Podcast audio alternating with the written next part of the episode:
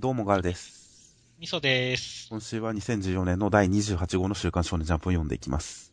ちなみに今週は喉の調子が悪いので、えー、そんな感じでお送りします。はい。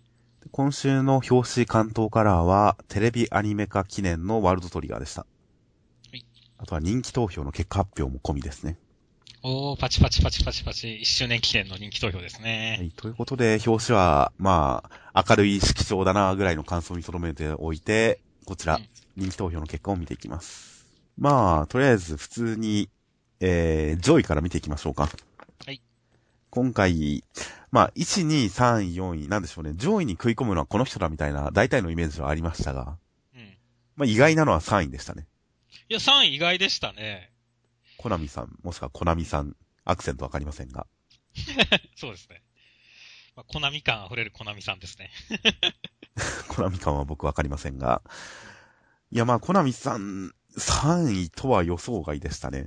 この漫画のヒロイン候補としては、チカちゃんと、とりあえずキトラちゃんの2人がいたわけですが、うん。いそれを差し置いての3位ということで、この漫画のヒロインはもう完全に今、コナミさんですよね。やー、まあ、10位以内に食い込んでくるかなとはいう気がちはありましたけど、まさかね、こんな高いとは思わなかったですね。そうですね。かなりびっくりしましたよ。キトラちゃんの3倍近く取ってますよ。キトラちゃんはほんと結構、12位で、まあ、不遇ですね、かなり。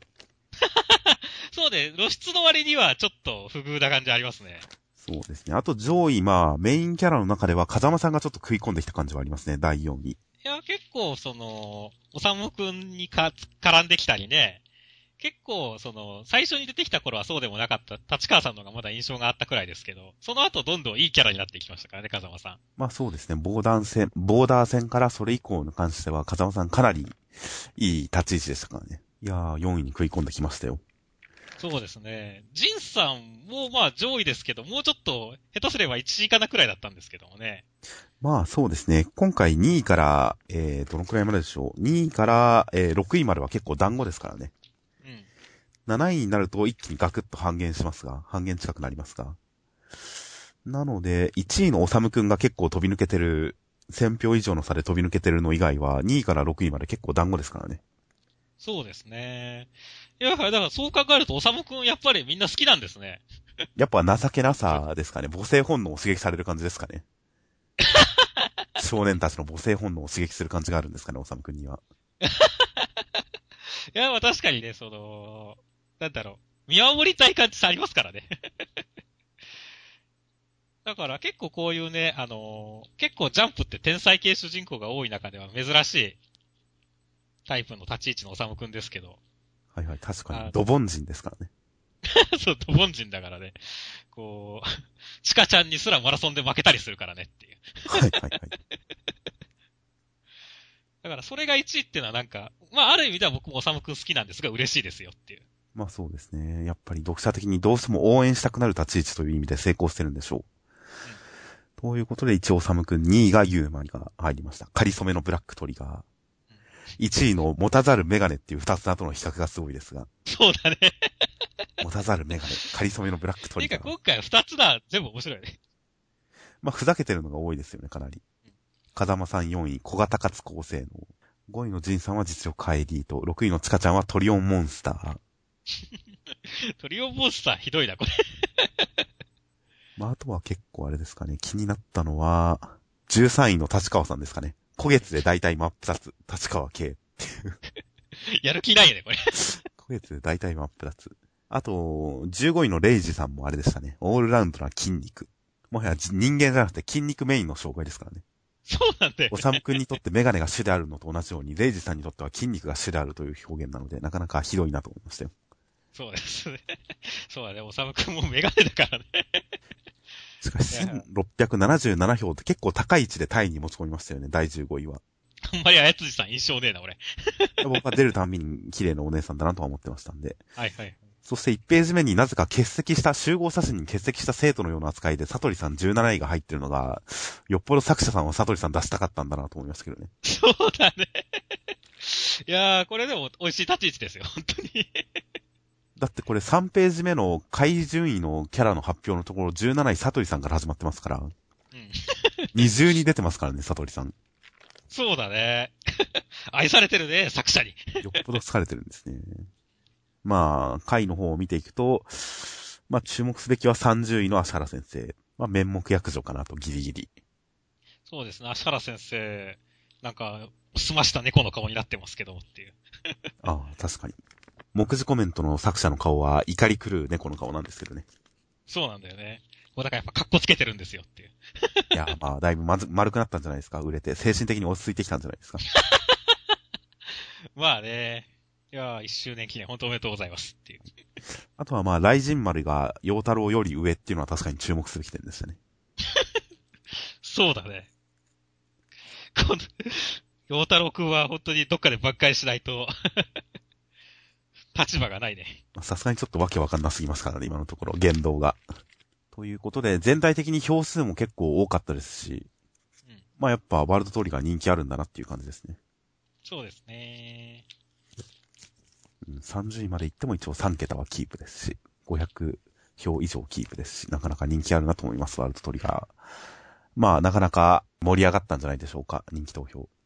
そうですね。いや、もし、良かったですよ、本当に。そして、本編としましては、今回、えー、第63話で、レイジさんは、ブラックトリガーのおじさんに一矢報いて怪我を負わせつつ、そのブラックトリガーのおっさんたち二人連れは、おさむくんたちの元に超高速で駆けつけてやばいというところに、ジンさん、ユーマが駆けつけて、本格的なバトルが始まりますという展開でした。あ本当筋肉さん頑張りましたね。まあ、プタスになったのに、あれですからね。ベイルアウトまでにかなり頑張りましたからね。そうそうそう。やっぱ筋肉があったからですよっていう。こっち側の武器の能力に関しては敵側はあまり把握してない状態なんですね。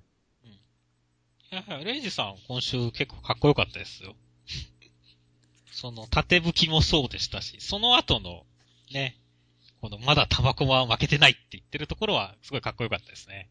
はいはいはい。フルアームズが何だったかはわかりませんけどね。いや、でもそのうち出てくるんじゃないですか。あ、でももう出てこないか、この戦いでは。まあ、後のお楽しみですね。どうでしょうね、フルアームズ。もしかしたら玉駒の他の人も使えるのかもしれませんけどね。フルアームズという形態が何かあるのかもしれません。もしかしたらレイジさんもなんか髪型とか変わったりするのかもしれませんよ。ああ、挑発になるのか。逆に。もしくは坊主になるとか。それ、あんま見たくないな。筋肉坊主。じゃないかと思いますが、フルアームズというのもちょっと気になるなという感じ。から結局、時間稼ぎをしたけれど、このランビリスという蝶の盾という能力で、この磁力使いの方が、何か羽をつけて、レールを敷いて、思いっきり飛んでいきますが、このなんか、電磁式カタパルトっぽい感じというか、磁力で射出してる感じが、ちょっと SF、SF っぽい感じが、ワールドトリガーらしくていいなと思いますよ。そうですね。ここは 面白い演出でしたね。こういう細かいディティールのかっこよさ。ちょっとソリッドな SF 感のある漫画。最近のジャンプだと意外と少ないですからね。うんこういう描写も結構相変わらず、ワールドトリガーの面白いところだなと思いつつ、ラストは九州、そしてジンさん駆けつけ。ジンさん駆けつけた瞬間のホッとした感はすごいありましたよ。セリフがすごいかっこいいんですよね。悪いがここからは俺が相手をさせてもらおうって言った後にユーマくんがね、来て、おっと間違えた。俺が、俺がじゃなくて俺たちがだったっていうところは、いや、ジンさんのかっこよさが集約されてますよっていう。おーそんなかっこいいとは僕思わなかったですけどね。あら、そうですか？まあ似合ってる、似合ったセリフだなとは思いましたが。むしろ、ゆうまくんに何か言ってほしかったですけどね、ここ。いきなりキックからかますっていう。このゆうまくんの登場は、ジンさん以上にちょっとかっこよかったですから。はいはいはい、そうですね。いきなりこの重々しいキックというのはなかなか良かったなと。いやだから本当この二人が揃うと安心感がありますね。という感じで次回以降本格的な戦いということで、人気投票上位がかなり集結しましたからね。うん。まあ、風間さん、コナミさんは今どこにいるかわかりませんが、それ以外の上位キャラは集結したんで、ここからの戦いはもう目が離せません。はい。で、ちなみにその後最終ページの次のページには、ワールドトリガーのランキングの31位以下が載っていました。一応、67位まで出ていますが、当然53位にはリリエンタールも入ってますしね。そうですね、リリエンタールも入ってますし。笹森久人さんですとか。いや、まあ、リリエンタールのキャラも相変わらずいっぱい入ってるなと。あと、個人的に何位に入るか気になっていた。ポンチ上げは57位でした。ですね。まあ意外と入った方なんじゃないですかね。129票。いや、僕はもっと上位狙えると思ってたんですけどね。20位以内ぐらいには入ってくれるかと思ったんですが、ボンチ上げ。まあそこを狙うにはやっぱメインキャラが多すぎましたねっていう。スーパー宇宙猫の缶バッジなんてどこに出てきたんだって僕わかんないですけど、どっか出てたんですね。どこ出てきたって。あ、っていうかちゃんと上で紹介がある。米谷のバッジに足原先生の初代初連載作品である賢い剣リリエンタールの主人公があって、米谷さんのバッジだったんですね。ちゃんと上で説明してる。ということで、根強いリリエンタールの人気を感じさせるものでした。ちなみに今回、表紙の部分、上位キャラクターがむ、こう、じゃれ合っているようなイラストでしたが、それでも2位のトロフィーはリリエンタール像でした。うんということで、今、ジャンプライブでリリエンタールの、えー配信をしていますが、毎日配信をしていますが、改めて読んでみると、いやー、びっくりするぐらい面白かったですね、リリエンタール。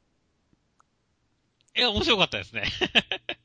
もしかしたらワールドトリガー大人気になったら、リリエンタールのアニメ化もあり得るんじゃないかと思ってますので、そうですね。いや、期待ですね。その辺も楽しみです。では続きまして、暗殺教室の第92話、えー、E 組は秘密兵器の糸名くんを使用して、見事 A 組に勝ちました。A 組の浅野くんは理事長に大変、えー、絞られました。かわいそう。そして、えー、磯貝くん、リーダー対決では勝ったけど、貧乏さは相変わらずでしたという展開でした。まあ、まずは、棒倒し決着ですね。まあそうですね。結構順当に前回のラストからの引きで、そのまま、糸名くんを使用する形で E 組が勝ちました。そうですね。糸田くん、やっぱり肉体改造のあれ残ってたんですね。ちゃんと。まあ確かに。こう触手がなくなって一般人に戻ったかと思ったんですけど、そんなことはなかったんですねっていう。発明少年に戻ったかと思いきや、やっぱりそれなりの身体能力が残ってたんですね。すごいジャンプだよね、これ。確かに。えーもうだからその辺も、読者もちょっとやっぱ騙された感じでの完全勝利ってのは良かったですね。で、勝利した後、ちょっとシーンは変則的になりましたね。これは、あれだよね。狙いとしては本当にでも、まあ勝利もそうだけど、理事長を立たせる演出だよね、完全に。まあ、今回のメインキャラは理事長でしたね、明らかに。そうそうそうそうそう。まあある意味ではその勝利よりも理事長が全部持ってった感じあるからね、今週。あー、まあ確かに言われてみれば、勝利の印象よりも理事長の印象しか残らなかった感じはありますね。そうそうそうそう。ということで、理事長今回、このやっぱり、本人強いっていうことと同時に空手の黒帯を倒した時のエピソード、そして変顔と。変顔って言うの、これ。見せ場多かったですからね、なかなか。まあ浅野くんの目を通してみた理事長はこんな感じということで。いや、本当に、まあ今まで、俺は先週、こう、まあ浅野くんの方結構ラスボス感あるねっていう話をしましたけれども。いや、本当に理事長がその日じゃなかったっていうね。ラスボス感半端ないですよ。まあそうですね、理事長完全に魔王感がありますね。この、なんだろう、へへ、俺らなんかす、マジですげえのかもしんねえなっていう引きの後のこのね、圧倒的な理事長ですからね。この辺の演出もうまいですよね。松井先生。ああ、なるほど。個人的にはここの理事長につながる以外にも、この、へえ、なんか俺らマジですげえのかもしんねえなっていうことに対しては、いなんか一末の不安感を感じさせるセリフだなと思いましたけどね。はいはいはいはい、はい。死亡フラグに近い何かを感じるんですけどね、ここには。まあ確かにね、油断ではないけれども、ね、気が大きくなってきたところっていうのがね、あの、足を救われる上等手段ですからね。なので今回の理事長の、えー展開へのつなぎという以外にも、次々の、次の話に対する不安感みたいなものをちょっとそこで感じたりはしたんですが。いやー、まあ理事長良かったですよ。この空手の黒帯に最初負けたことに関して、30過ぎ、30過ぎたおっさんが何度も倒されゲロ吐いてっていう、この客観視する視点とかもかっこいいですね。そしてひたすら2日目見ていたという観察。観察によって勝利するという、この、なんでしょう、超人ではありますが、うん。こう、理屈のない超人ではないですからね。そうだね。ちゃんと一旦反北、一旦敗北し、そこからもう強烈な屈辱によって観察する、とにかく観察するという現実的な手段によって、その屈辱を払拭しようと、超人的な力を発揮するという、その、一方的な才能とかではないですからね、やっぱり。この理事長のバックボーンというのはかなり理理事長が際立つエピソード展開で、すごい理事長が魅力的になりましたよ。そうですね。それと同時にやっぱりほ、いや、浅野くんがなんかすごいかわいそうというか、同情せざるを得ない状況になりましたよねっていう。そうですね。まあ、これだけ言われた浅野くんどう転ぶかって思ったんですが、まだ今回の話の中だとそれほど変わった様子を見せないので、なんか、あの、浅野くんまだ、まだかって思いましたけどね。はいはいはいはい。何か一転びする展開があるかと思ったんですが、浅野くん、E 組を観察するためにやっぱ E 組に編入する展開とかないかなとか思いながら読んでるんですが。でもなんかまあ、ここで逆に、ないと、ないんじゃないかなって気もしますけどもね。まあ意外と次浅野くんが登場するときはやっぱりこの展開を引き継いだ何かしらの転換点にたどり着くのかなとは思ってるんですけどね。うん。あとまあ今回ラストのページのこの煽り文。暗殺教室の煽り文はかなり毎回このひねったものをつけてきますが、うん今回の煽り、行事末リーダー的おねだりってこれ、これ、世紀末リーダー伝たけしの文字りですよね。うん、そりゃそうだけど。え、なんでこのタイミングでっていう。いや、それはもちろんたけし、たけしじゃなくて、トリコの方にたけしが出てくるのにかけてるんじゃないですか。あ、そんなところにまで。まあ確かに出てきたけどさ。いや今回の煽りはかなりひねりが効きすぎてるなと思いますよ。はいはいはいはい。いや、分かった瞬間にちょっとアハ体験しましたもん。それどんな体験よ？教授末リーダー的おねだりなんだこれ。あ、世紀末リーダー伝たけしかっていう、その分かった瞬間の喜びがありましたから。いはいはいはいはい。や、なかなかいい煽りでしたよ。楽しめましたよ。そうですね。ということで続きましては、黒子のバスケの第264話、えー、明石さんは鏡に抜かれ、追いつくも鏡に抜かれ、ブロックに行くも鏡に吹っ飛ばされました。そして、えー、精神動揺して、ゾーンも解けるし、シュートも外し、外すしもうボロボロという感じでした。10点差に追いつきました。ということで、明石さん、ワンプレイの間に3回抜かれる展開には正直笑いましたよ。いやー、まあ一度で何度敗北したのかっていうね。その後のダメっぷりも含めてすごいニヤニヤしましたよ。いやー、良かったですよ、本当に。あの、全部が全部。本当に完全勝利したっていう感じになりましたからね。う んまあ、勝利というよりかは僕は明石さんの情けなさを見てただ単純にニヤニヤしちゃいましたけどね。はいはいはい。勝利とかうんぬんじゃなくて。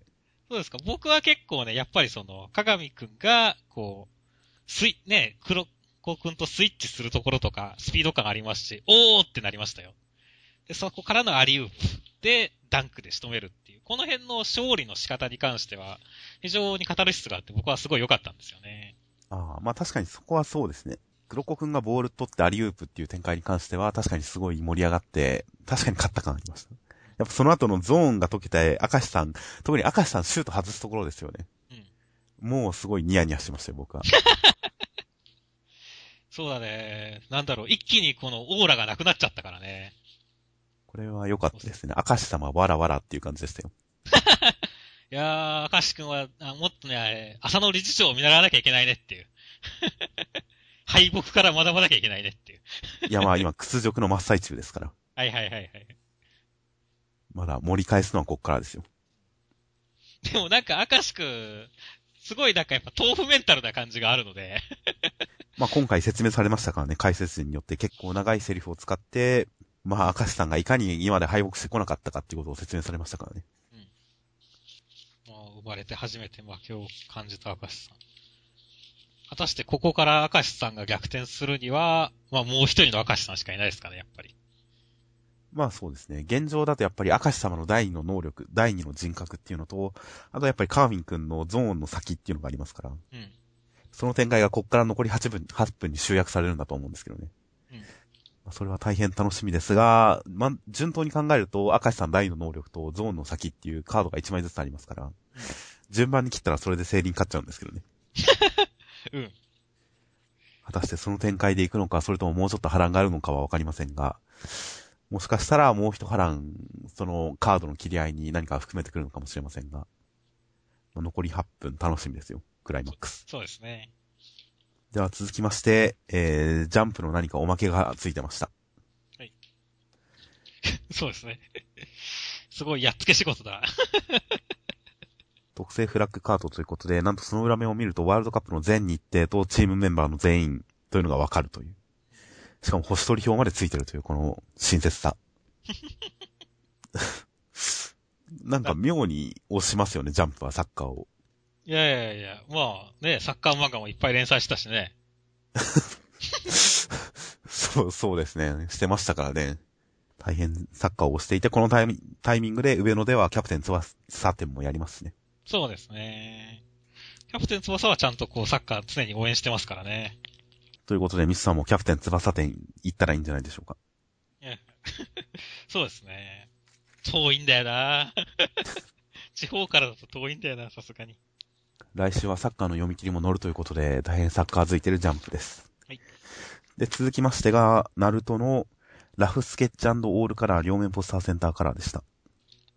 いや、はいでもなかなかいい感じですね。このファンタジーなる世界のナルトっていうのは。はいはいはい。微妙に和の雰囲気が感じられるのはなんでなんでしょうね。いや、まあそれはやっぱナルトだからじゃないですか。ナルトだからですかね。で、今回新しい試みとして裏面がラフスケッチでした。これ、どうなんですか？わかりません。まあ、その、絵描きの人とかは、すごい、なんか、ラフとかあった方が嬉しいのかもしれないですけど、一読者的には別にいらないもんじゃないですか？まあ、少なくとも岸本先生の負担にはならないですよね。ラフって僕はあんまり人に見せるもんではないって思ってる方の人間なので、それは富樫先生ディスってるんですか？あ、今週の島部をディスってるんですか？それは。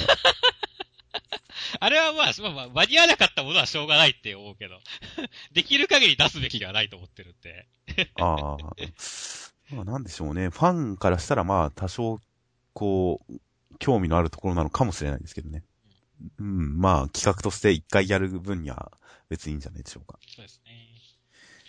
ということで、センターポスター、ポスターセンターからでした。内容としては679話の、えー、マダラさんなんと、かぐやさんその人になってしまいました。そしてかぐやさんは、えー、無限つく読みを使って人々をなんか白絶さんに改造するそうです。そして、かぐや様はナルトたちを倒すために戦場として地下のマグマの空間に移動、瞬間移動しました。という展開でした。いやー、マダラさん、すっかり簡単に閉じ込まれてしまいましたね。おいとさんも簡単にポロリと出てきましたしね。そうですね。個人的には、やマダラさんのもう一回くらいの反撃を期待したので、あーっていう感じではあったんですけどもね。まあ、こっからもしかしたら、もう一展開あるかもしれませんよ。うんマダラさんが、この、この体をやすやすと奪われはせぬって突然こう、心の葛藤を始めるかもしれませんよ。あー、まあでも結構もう、かぐやさん、ボスっぽく登場しちゃったからね。まあそうですね。完全に RPG のボスの第二形態感がすごいですよね。うん。この最後のマグマのところへのステージチェンジも含めて、RPG のボスのフォームチェンジっぽいなってすごい思いましたよ。僕も思いましたね。だから、それを考えると、もう、もう、マダラさんないなって思っちゃったんですよね。確かにその雰囲気はあってちょっと残念だったりはするんですが、マダラさん、どっかでもう一展開あったらいいなとは僕も思います。で、かぐやさんがマダラさんをこう取り込んだ理由、このクローゼスさんがマダラさんを野ばな、野放しにしなかった理由として、どうも彼らは人々を白絶にするのが目的だと。その点でおそらくマダラさんと方針が違ってるんだと思うんですが、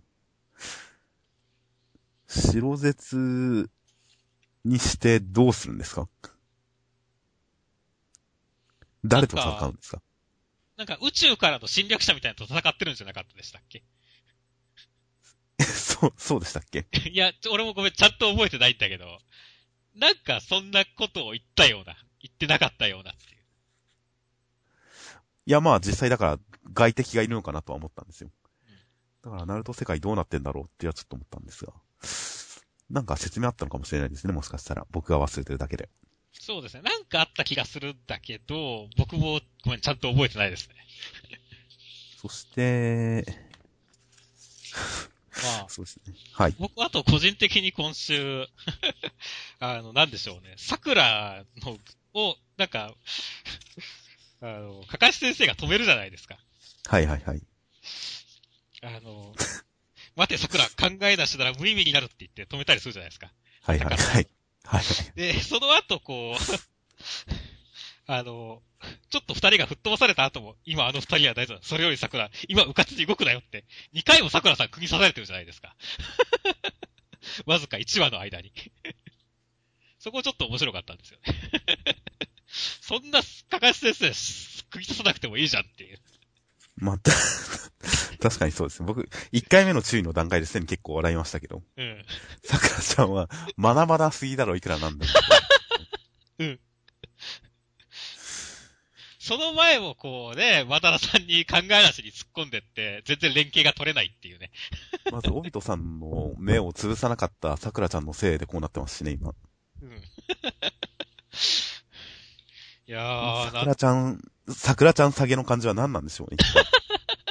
もうだんだん俺らの中で天丼として笑えるようになってきちゃってるけどね。そうですね。その最初に注意するコマの右上で、サスケくんが瞬間移動するのを後ろから見て驚く桜っていう構図がありますが、そこもなんか、外人4コマ的ななんか面白さを感じましたしね。サスケが瞬間移動したことに対してびっくりはってなって驚く桜ちゃんっていうのが、なんかなんか僕はちょっと滑稽に見えましたしね。うん。滑稽というか、なんかこう置いてかれてる感がすごいなと思いましたけど。うんあと、ちなみに全く関係ないですけど、今回、えー最初の本編2ページ目のところで、4人が地下から吹き上がるチャクラに吹き飛ばされるというコマがあるわけですよ。うんナルトが、うおーって言って、桜ちゃん、キャー、かかし先生、くって言ってる中、サスケくんだけがチャクラだって言ってるのもちょっとだけ僕面白かったんですけどね。なんだろうね、俺俺ら、ナルトの変なとこで笑ってるよね。いや3人が、うお、キャー、くーって言ってる中、一人だけチャクラだって言って、吹っ飛んでるっていう感じが、ちょっと面白かったんですが、サスケくんの最近のセリフ意外と説明的っぽいのが、ちょくちょく挟まってて面白いんですけどね、僕の中で。ということで、そんな面白さもある、なると、フォームチェンジして、ステージチェンジもして、えー、いよいよクライマックスっぽいので、来週も楽しみですよ。そうですね。桜ちゃんにはどっかで活躍してほしいです。そうですね。桜ちゃんはどっかで挽回してほしいですね。では続きまして、直撃の相馬の第73話。えー、この秋の選抜に現れたダークホースという人は、三まさかスバルさんという美にリサイをうがつ人でした。で、会場では、えー、葉山くんとひしょこさんがバーガー対決を始めました。ひしょこさんはスポーンをさばきます。そして、えー、三まさかくんはすごいストーカー気質だということが判明しましたという展開でした。まあ、とりあえずは三まさかくん登場ですね。まあ、今回の1話の中でキャラ、かなりキャラが立ちましたね、三まさかくんは。いや、いや、かなり好印象ですよ、僕は。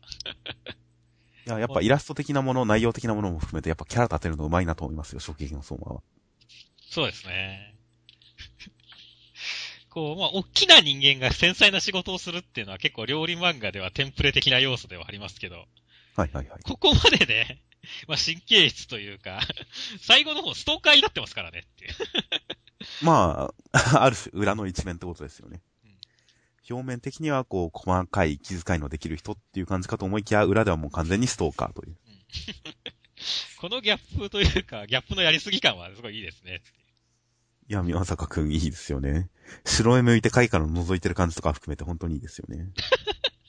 そうだよね。この、持ってる下着の柄で一番多いのはチェック柄とかね。どこで調べたんだよ、それっていうね。まあ、それがオチに情なって報とかも。含めてね。下着、下着までっていうオチになってますからね。いやー、すごいよ。なんか、これは本当に一気になんか面白くなりつしてましたね。この、三坂くんと匠くんの試合、まだこれからですけど。はい楽しみでしょうがないですね。まあそうですね。宮坂くんは期待ですよ。かつて保健室の死神という漫画でも宮坂くんといういいキャラがいましたからね。いたね。ジャンプにおける第2の宮坂くんとなってほしいものですよ。そうですね。ちなみにこのバイクのホールドに関しては、いくらこんなジャージャーつけても、こんな U 字ロックだの、あとこんなチャチい南京錠だの、いくらつけても、建築物とかに固定しないでこの状態じゃ浅い盗まれると思うけどなと思いましたけどね。いやー、実はま脇甘いんじゃないかっていう。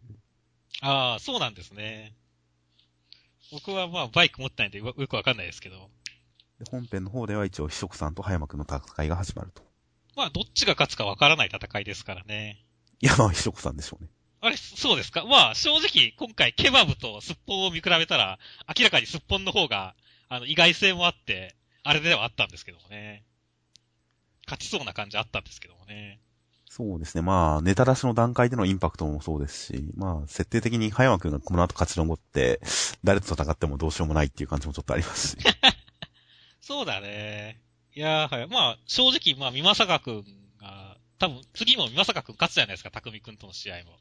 まあ、勝つでしょうね、美作くん。そしたら、美作くんにどっちをストーカーしてほしいって言われたら、もう完全に久子さんの方ですからねっていう。ああ、確かに。まあ、それは確かにそうですね。うんそれも含めて本当に久子さんには勝ってほしいですよ。いやー、今週久子さん良かったですよ、本当に。僕のすっぽんがーっていう感じでしたからね、これもう。ためらいなく言ったーっつって言って。ああ、なるほど。え、なるほどなるほどちょっとそこには思い至らなかったですけど、言われてみればそうですね。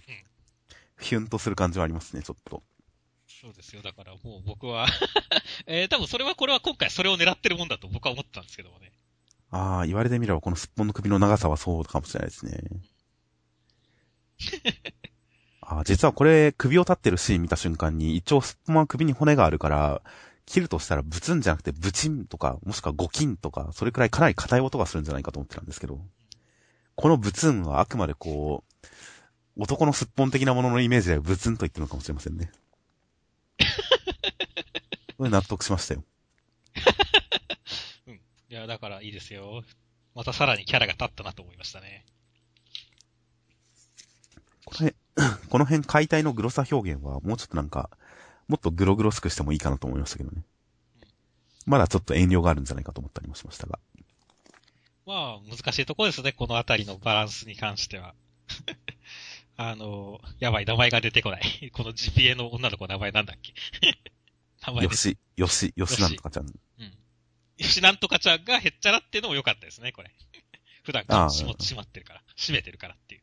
まあそうですね。ハテナってついてるっていうのもいいですよね。周りが驚いてることに対して、え、なんで？っていう、自覚がないっていう、この無自覚さっていうのはちょっと好印象ですね。そうですね。ということで、対決の方も、美作くんの方も大変期待ということで。で、ちなみに今回漫画本編の前に、情報どころ雪平2皿目というところで、森崎ゆき先生の写真が、僕は初めて見ましたよ。僕も初めて見ましたね。まあなかなかお綺麗な方で。うん。えー、こんな人だったんだ。ということで、なんと、えー、パート2、インタビュー、今回パート1で、パート2は7月に掲載ということで。えらく間を空けるなという。うん。いや、森崎先生で引っ張りますね、情報どころゆきひらは。ということで、次回のインタビューも楽しみです。はいでは続きまして、えー、日の丸相撲の第3回です。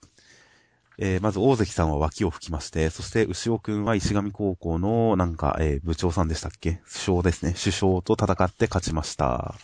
すごい。という展開でした。ということで、まず、1ページ目からのサービスシーンですね。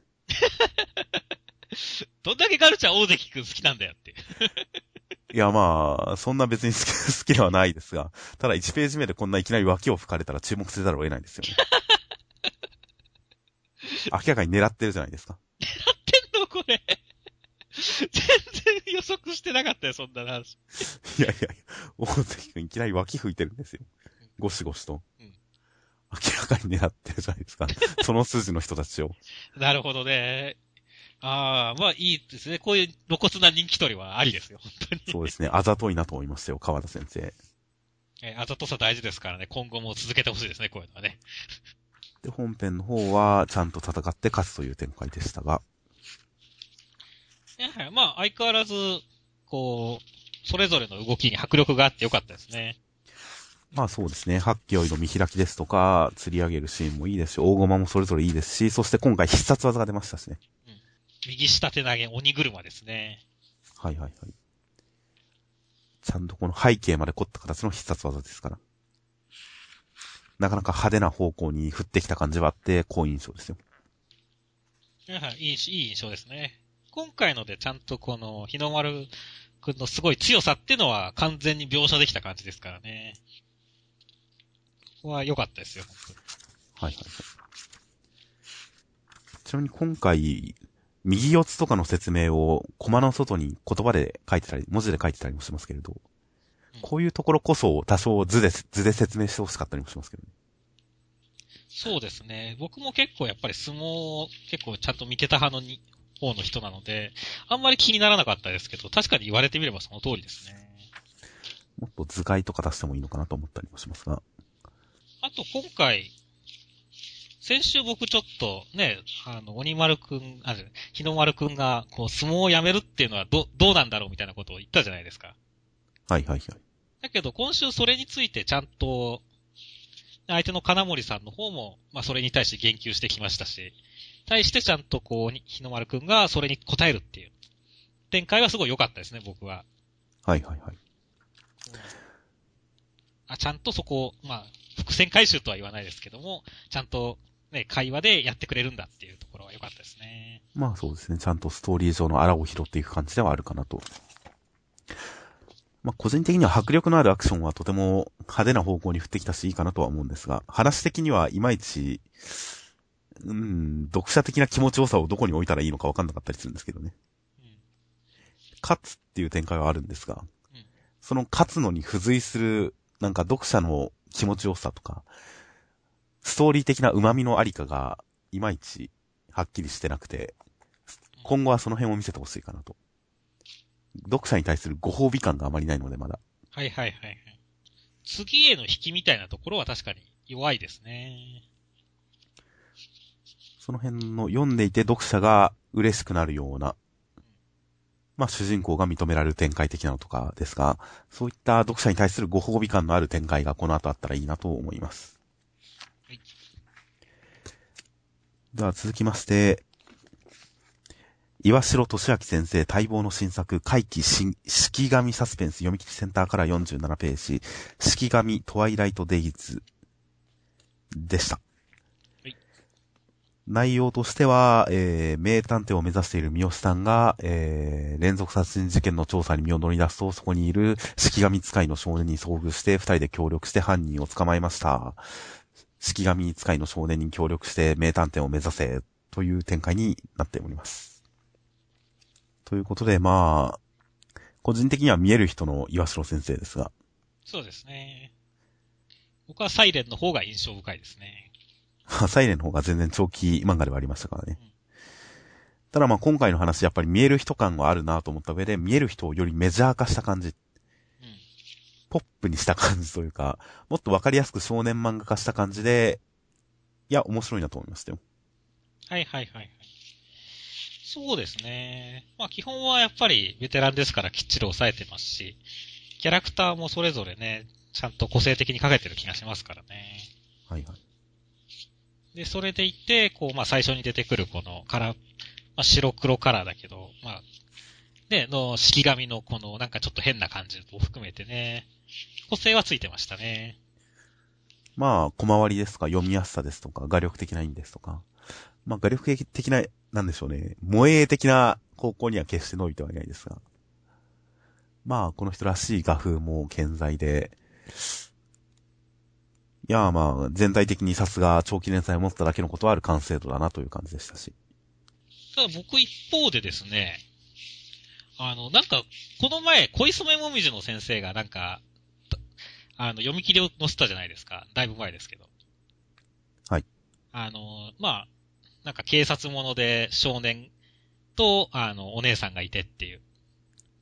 結構なんかあれと似てるなって思ったんですよね。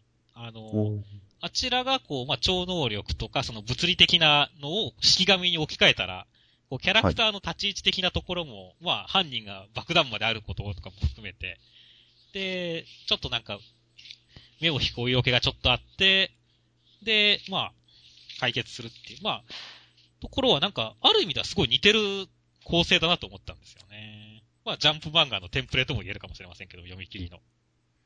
お色気ありましたか？ん？お色気？ほら、向こうがパンチラがあったのに対して、こっちは一応太ももを強調して。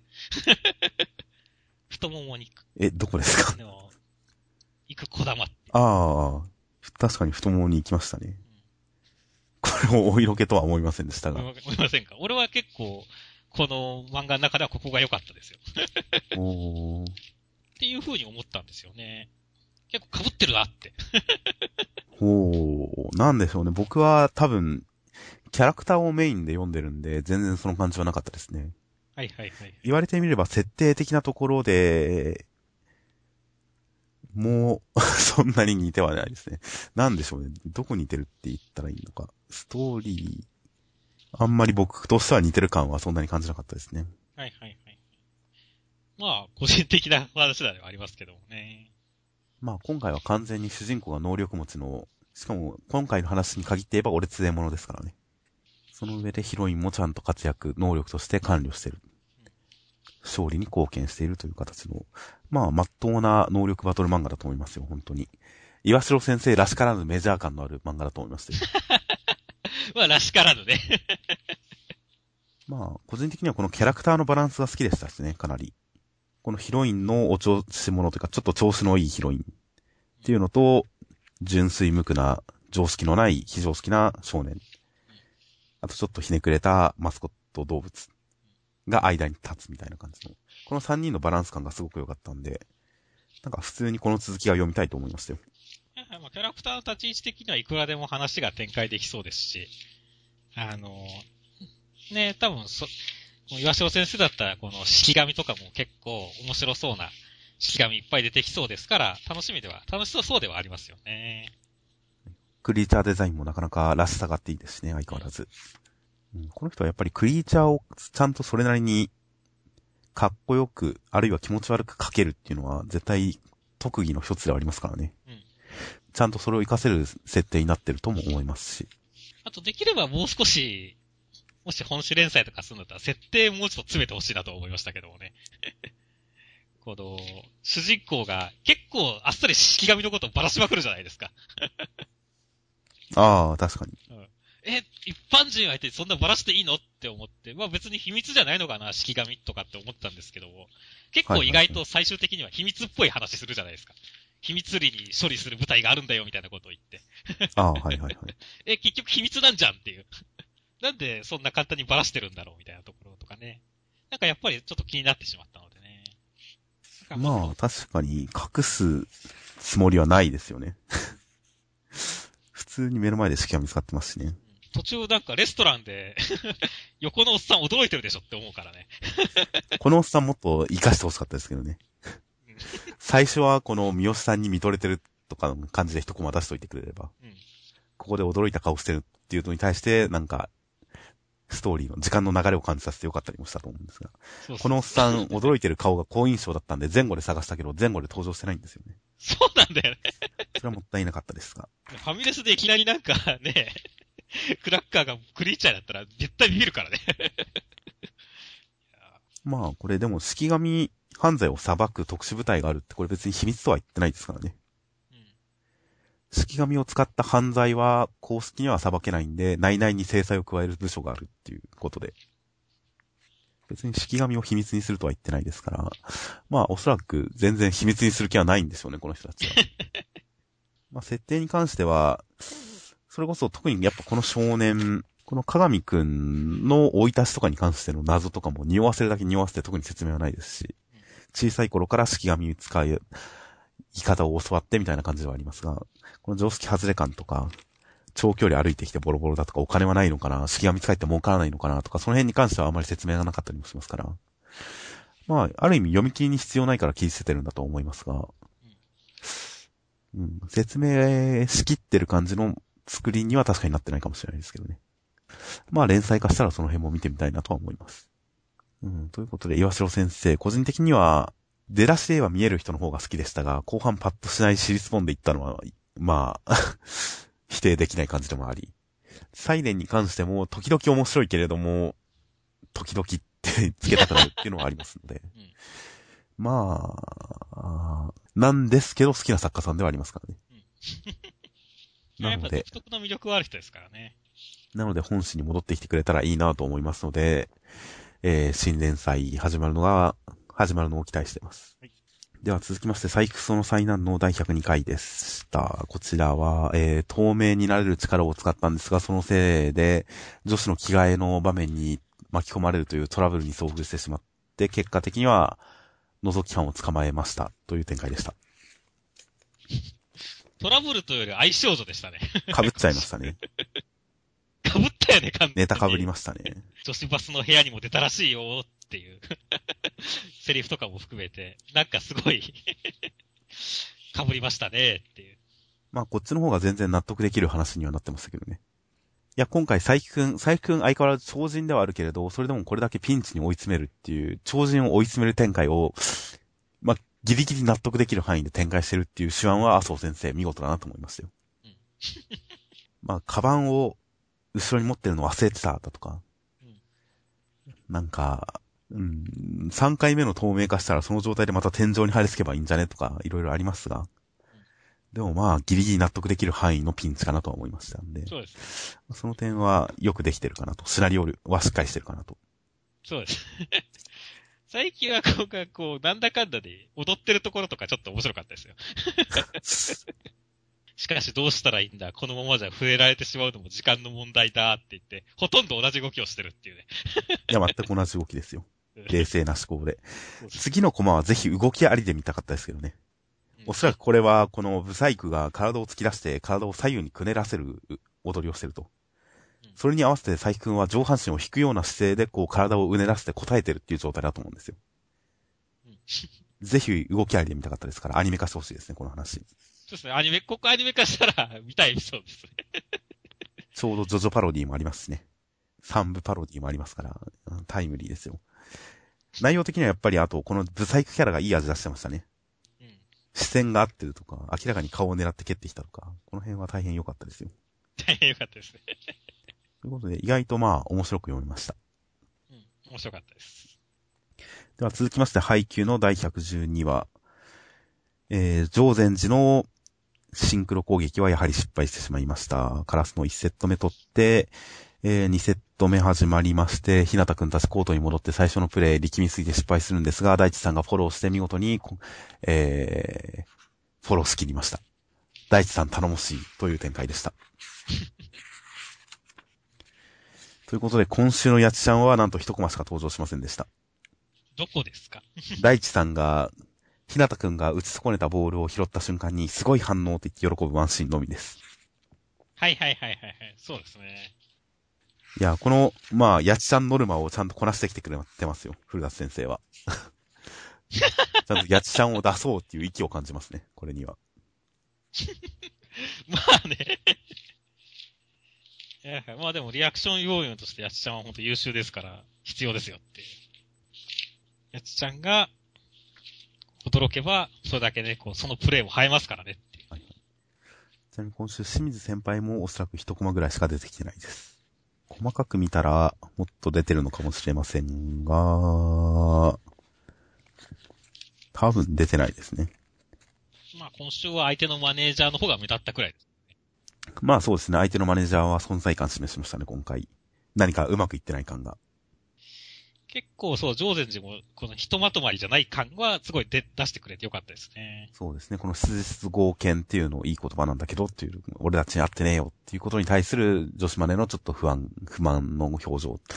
このあたりでこの戦い、前回言ったお互いに普通に自分のプレーをして真っ当に戦ってる感じだけっていう感じがして物足りないっていう話に対して、やっぱり今回もちょっとドラマが入ってきたので、この試合に対する注目度が僕の中でかなり上がりましたよ。そうですね、僕も今回のでかなり上がりましたね。ちょっと前にも、なんか、大地さんとこの相手の首相の、がね、結構その目を合わせるコマって何回か挿入されてたと思うんですけど、あれなんでなんだろうなって思ったら、まあこういうドラマに繋げていくことだったんだなっていうのが分かったのも良かったですしね。おーあんまりその印象なかったですね。気づきませんでした。あれでも本当に、まさかこの試合が第一参加になるとは思いませんでしたよっていやー、ほんと予想外でしたね。しかも、最後の方では、ちょっと縁の下くんも何か感銘を受けてますからね。うん。縁の下力くんも。うん。もしかしたら、縁の下くんの覚醒にもつながるのかもしれません。まあ、地味代表ですからね、縁の下くんも。先輩である大地さんの背中に何かを感じているんでしょう、きっとこれは。うんということで、大地さんを中心にした、今回上前次戦という感じになっていて、なかなか面白い展開になっています。この辺が勝敗を分けるんだろうなという感じでもありますし、先々の展開大変楽しみです。